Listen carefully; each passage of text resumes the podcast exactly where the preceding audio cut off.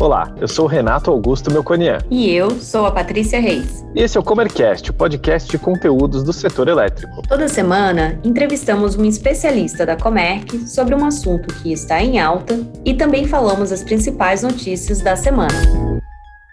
O tema desse episódio é a utilização do hidrogênio como fonte de energia. A preocupação global com o aquecimento da Terra tem impulsionado pesquisas com foco em fontes de energia mais limpas, entre elas o hidrogênio. O hidrogênio é o elemento químico mais abundante do universo, encontrado na água, no ar, no petróleo, no ser humano e até mesmo nas estrelas. O seu estado natural e em temperatura ambiente, ele é um gás incolor, que não tem cheiro nem gosto e é mais leve que o ar. Vale ressaltar que o hidrogênio é altamente inflamável, assim como o gás natural. Em sua forma gasosa ou líquida, é uma molécula com grande capacidade de armazenar energia. Por esse motivo, a utilização do hidrogênio vem sendo pesquisada como fonte renovável de energia elétrica e térmica. A Alemanha tem se destacado no campo das pesquisas com o hidrogênio como fonte de energia. O governo brasileiro também está atento a essas pesquisas e já anunciou que em breve, possivelmente até o fim de julho, irá divulgar o Programa Nacional para o Uso do Hidrogênio Verde. Para falar sobre esse assunto, o Comercast convidou Marcel Haratz, CEO da Nexway Eficiência, que já esteve aqui conosco em outros episódios.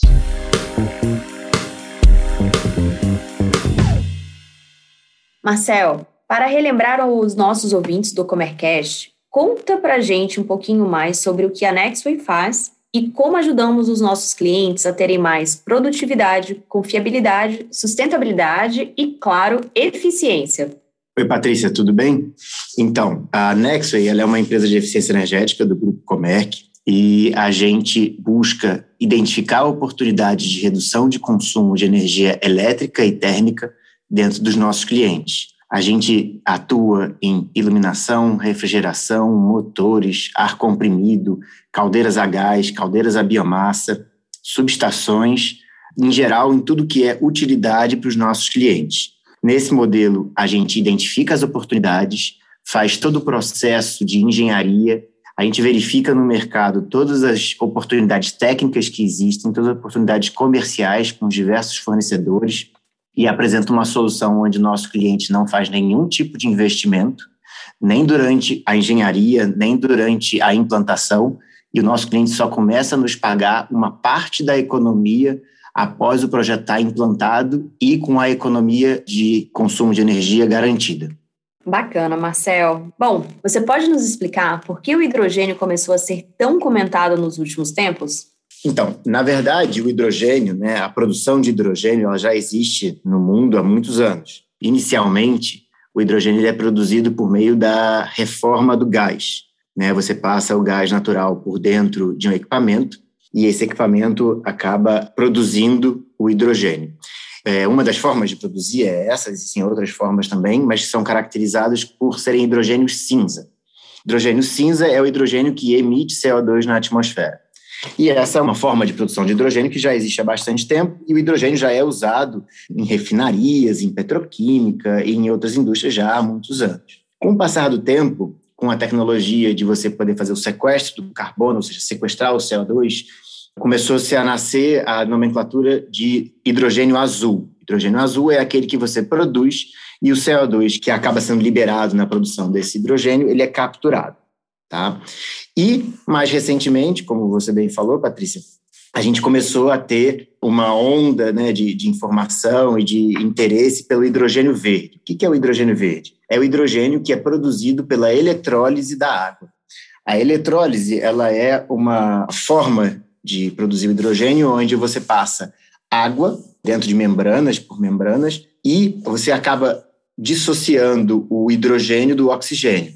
Nesse processo, então, você produz hidrogênio e libera oxigênio. Então, o subproduto dessa, da, da produção do hidrogênio é o oxigênio, que, na verdade, é 100% limpo e com o barateamento da energia renovável, energia eólica, solar, você acabou trazendo competitividade para o hidrogênio verde. Ou seja, a gente, com a evolução tecnológica, está vendo cada vez mais a possibilidade de ter um hidrogênio verde competitivo com hidrogênio cinza e no futuro, quem sabe, competitivo com outros combustíveis, tá? Então, o motivo pelo qual a gente tem visto um grande aumento na procura por essa tecnologia ou um aumento da informação é porque o hidrogênio verde está começando a ser competitivo internacionalmente e também aqui no Brasil para ser produzido por meio de energia renovável. Isso vai fazer com que o mundo passe por uma transformação muito grande nos próximos anos. Marcel, uma vez que o hidrogênio é gasoso e sabemos que o transporte é uma tarefa complexa, e como que está sendo pensado o transporte de grandes volumes, como por exemplo, para uma exportação? Uma das formas que já se conhece há muito tempo para transporte de hidrogênio é através do hidrogênio comprimido. Só que o hidrogênio comprimido ele acaba tendo uma enorme quantidade de aço né, pesado para uma pequena quantidade de hidrogênio. Então, isso acaba não sendo muito eficiente. Isso é a forma que ele é transportado hoje pelas rodovias, mas não é uma forma muito eficiente de se transportar para longas distâncias. O que se tem trabalhado muito em cima é em Organic Liquid Carriers, ou seja, quais seriam formas líquidas de transportar o hidrogênio. Uma das formas que é, vem sendo mais discutida é transportá-lo através da amônia. Então, no, após a produção do hidrogênio, você vai produzir a amônia. A amônia consegue levar três moléculas de hidrogênio, é NH3.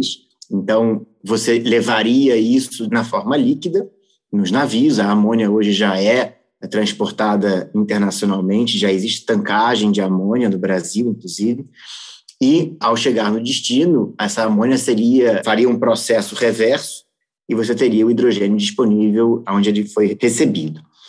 E aí tem um ponto muito interessante, porque hoje o Brasil é um dos grandes consumidores de amônia no mundo, porque os fertilizantes são a base de NPK. O N é exatamente a amônia. Então, quando a gente está pensando no Brasil como um dos mais importantes players mundiais é, de agricultura, a gente hoje importa 80% da nossa amônia. Ou seja, se a gente tivesse capacidade de produzir o hidrogênio verde de forma competitiva e de produzir essa amônia no Brasil de forma competitiva, a gente poderia reduzir a nossa dependência internacional de amônia e, além disso, a gente poderia ter uma agricultura muito mais sustentável, muito mais verde porque os nossos fertilizantes seriam produzidos uh, essencialmente na parte da amônia, de forma sustentável e com energia renovável. Bacana, Marcel. E como é que está esse assunto aqui no Brasil? Sabemos que o nosso país tem sido muito procurado quando o assunto é hidrogênio verde. Você pode explicar um pouquinho mais sobre a nossa relevância quanto a esse assunto? O Brasil, ele é um dos melhores lugares do mundo para se gerar energia eólica e solar. Então, por esse motivo, como a geração do hidrogênio verde ela tem como premissa a geração de energia renovável para a produção do hidrogênio, o Brasil acabou se tornando uma referência no mundo para análise, estudos uh, da produção do hidrogênio verde. Então, recentemente tivemos uma série de notícias de empresas internacionais uh, vindo para o Brasil e se comprometendo a fazer plantas de geração de hidrogênio. E então uh, o Brasil tem sido sim uma referência mundial em função da sua competitividade de geração de energia renovável em preços muito interessantes a produção do hidrogênio.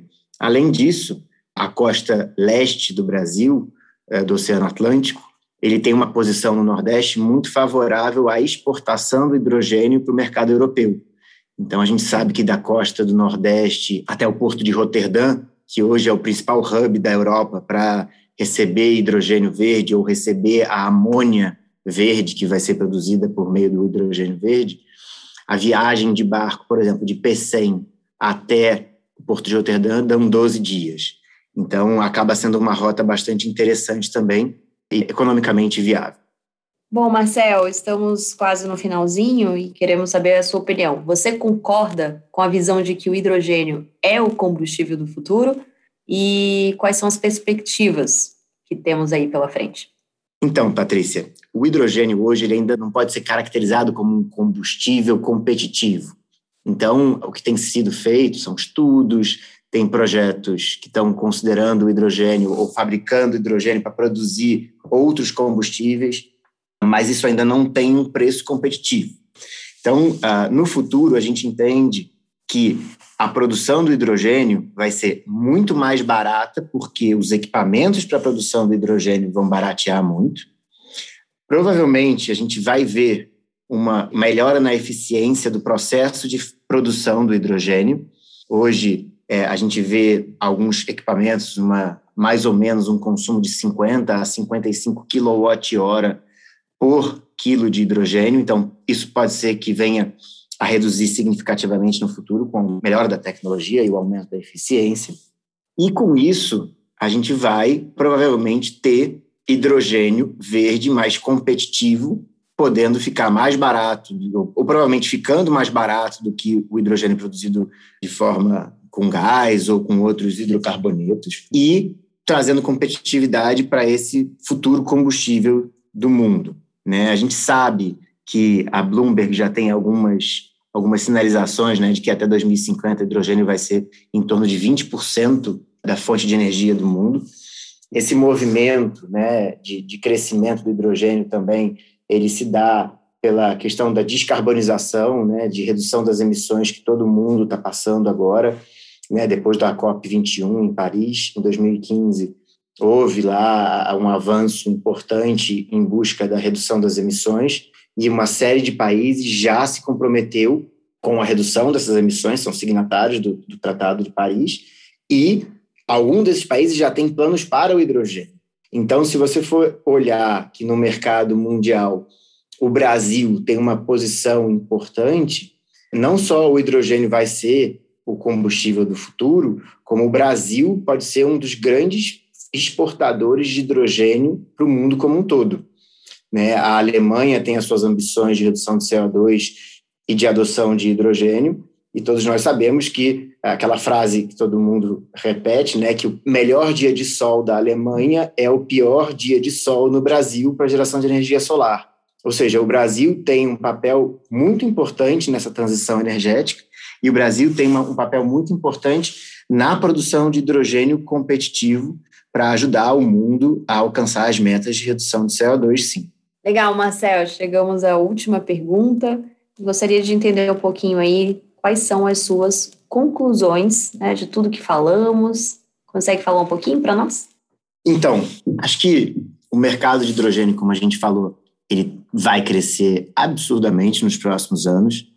A gente tem, de fato, aí uma curva de crescimento acelerada que vai ser ainda mais acelerada quando a gente tiver um aumento na escala global de fabricação de equipamentos de geração de hidrogênio, que são os eletrolisadores.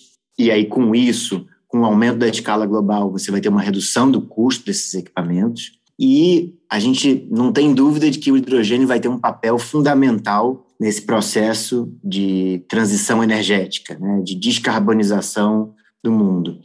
E a gente sabe, né, como já foi falado hoje aqui, que o Brasil vai ter um papel fundamental nesse processo. Então, a gente precisa que rapidamente, assim como já está em tramitação dentro do Ministério de Minas e Energia, a gente tenha os primeiros passos da nossa regulação interna no Brasil, para que a gente possa crescer já com as regras bem estabelecidas. A gente precisa entender qual vão ser os atores é, nesse mercado nacional e no mercado internacional.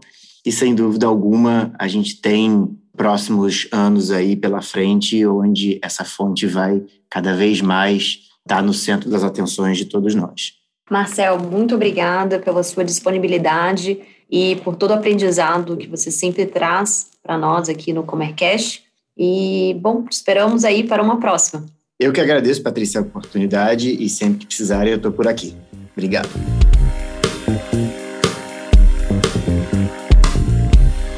E agora vamos às principais notícias da semana. A Câmara de Comercialização de Energia Elétrica e a Agência Nacional de Energia Elétrica realizaram dois leilões de energia existente no dia 25 de junho. Foram os leilões A-4 e A-5, que negociaram energia para distribuidoras no mercado regulado por um período de 15 anos. A negociação firmada no leilão a-4 fornecerá eletricidade entre 1 de janeiro de 2025 e 31 de dezembro de 2039. Já os acordos do leilão A-5 determinam o suprimento de energia no período de 1 de janeiro de 2026 a 31 de dezembro de 2040. A Petrobras foi a única vendedora dos dois certames e fornecerá energia para três distribuidoras: a Light do Rio de Janeiro, a Equatorial Pará e a Equatorial Maranhão. Na ocasião, o Ministério de Minas e Energia anunciou que o governo federal poderá promover novos leilões semelhantes aos realizados em 25 de junho de energia existente, caso haja necessidade. Os dois certames, A-4 e A-5, foram voltados para a contratação de termoelétricas a gás natural e carvão.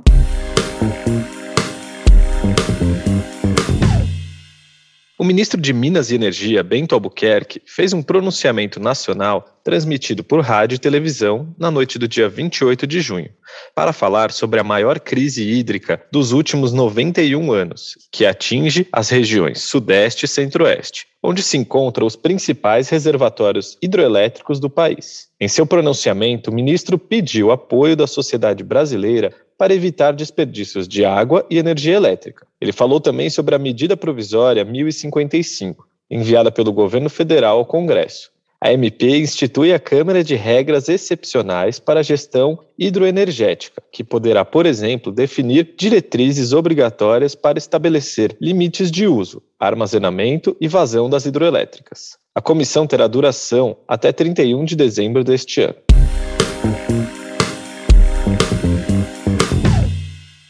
A empresa de consultoria e auditoria global Ernst Young informa que o Brasil subiu quatro posições no ranking de uma publicação que mede a atratividade de países para investimentos em energias renováveis. Agora, o Brasil ocupa o 11º lugar, sendo o primeiro colocado da América Latina. Os Estados Unidos continuam na primeira colocação, seguidos de China e Índia, que passou da sexta para a terceira posição. À frente do Brasil, aparecem ainda países como Reino Unido, França, Austrália e Alemanha. Esse é um mercado que registrou no ano passado investimentos de mais de 300 bilhões de dólares em nova capacidade de energia renovável.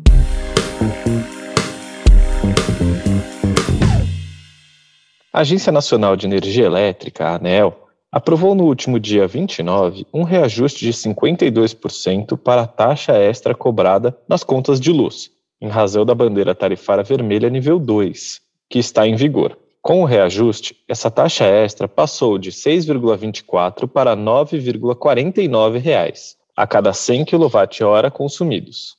A bandeira vermelha nível 2 é o patamar tarifário mais alto do sistema de bandeiras da ANEEL. O objetivo do aumento é compensar os custos de geração de energia provocados pelo maior uso de usinas termoelétricas nesse momento de crise hídrica. O novo adicional já começa a valer a partir de julho.